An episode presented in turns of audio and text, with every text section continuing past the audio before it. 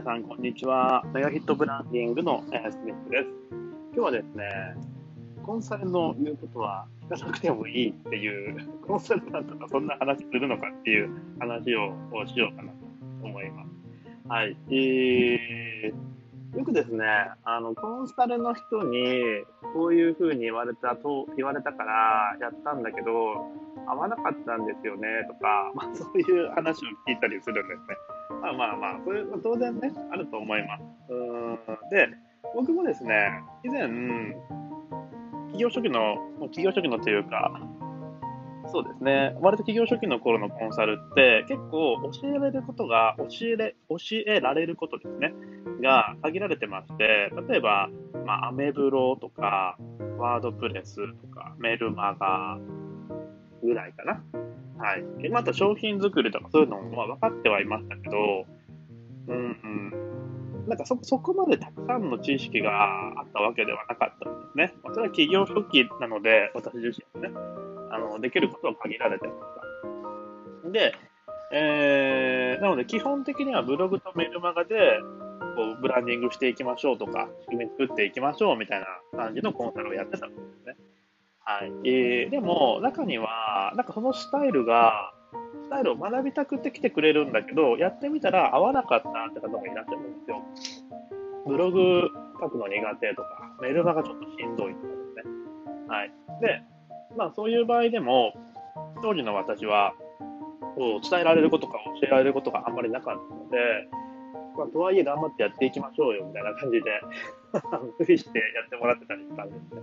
はい。でも、ある時ですね、あのー、クライアントさんから、ちょっと契約やめていいですか？みたいな感じで、一回言われたことがあるんですよ。でも実際その方は辞めてしまったんですけど、えー、っと、っていうのがやっぱり、このブログとメール型っていうのが私には合わないかもしれないので、ちょっと途中で申し訳ないんですけど、こう、僕のこと自体は全然いいんだけど、ブログとメルマガっていうのが合わないかもしれないので、えー、すいません、みたいな感じで、あの、契約を途中でね、やめた方がいらっしゃるんですね。で、その後、その方が何してたかっていうと、インスタと LINE 公式を使って、えー、うまくいってたんですよ。数年後。あの、また、またその方からですね、あの、ちょっとコンサルしてくださいって言って依頼いただいたんですけど、でその時に聞いた、聞くと、あの時ね、そのブログとメールマガはやめたけど、その後にインスタと LINE 公式で結構いい感じで今、あの、仕組みができてますって、え、言われてました。うん。なので、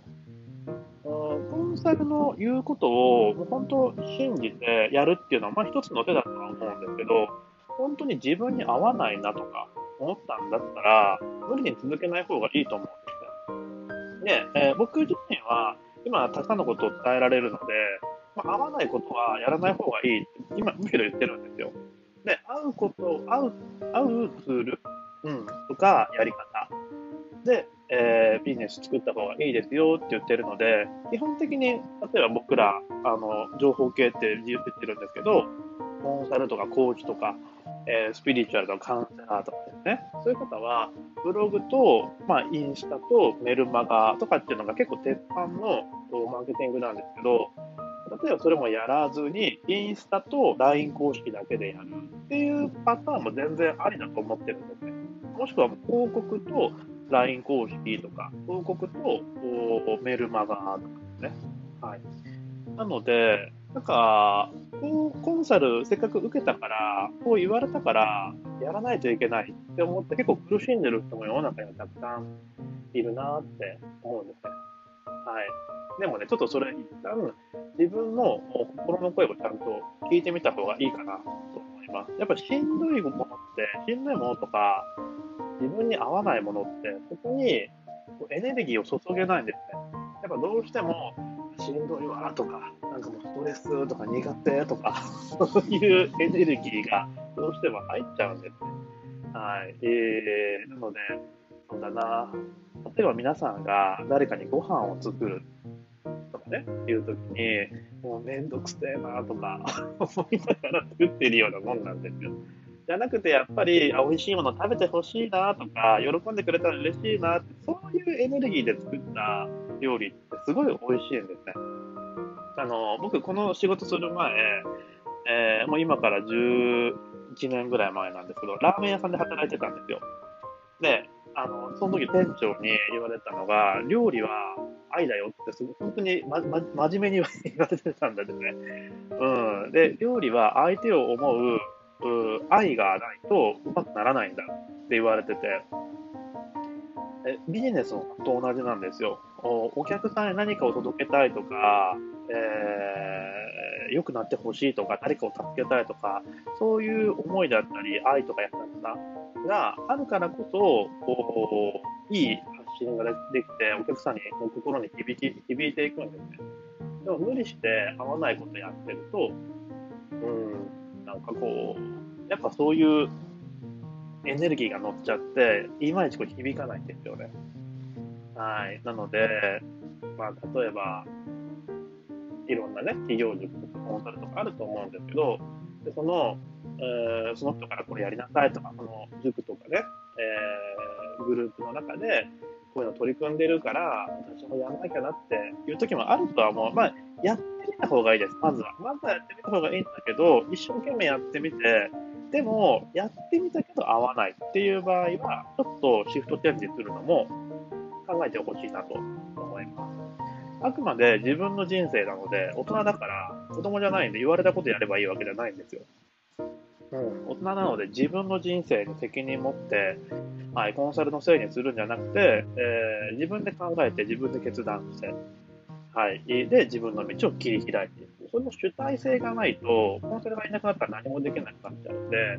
はい、コンサルはあくまでヒントをくれる存在、道しるべぐらいの感じなんですよ。その人が正解って思うと、つまずく、つまずいたり苦い思いするかもしれないので、コンサルっていうのはあくまで道しるべじゃなくて、伴走者です。その人が成功に導いてくれるわけではない。やるのは自分です。そこをね、あの、間違えないようにすると、あのそういうふうに思っておくと、コンサルを間違えることあるよねとか、合わないこと言ってくることもあるよねと思っておくと、なんか、無駄なエネルギー使わなくてよくなるので、やっぱりですね、そこ自分で選択して、え進んでいけるような、はい、えー、あり方というかね、姿勢が結局、ビジネスにつながって、ビジネスの成功にね、つながっていくんじゃないかなと僕は思います。はい。